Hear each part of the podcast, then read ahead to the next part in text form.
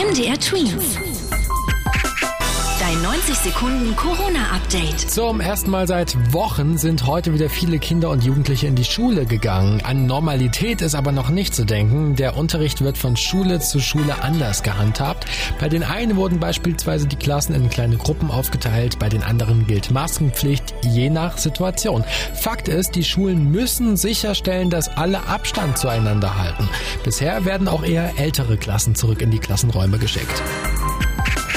In Sachsen-Anhalt sind die Corona-Beschränkungen gelockert worden. Fünf Menschen dürfen da jetzt zum Beispiel wieder zusammen auf die Straße gehen und sich treffen, auch wenn sie nicht zusammen wohnen. Damit geht Sachsen-Anhalt einen Schritt weiter als die anderen Bundesländer. Dafür wird das Bundesland teilweise aber auch kritisiert.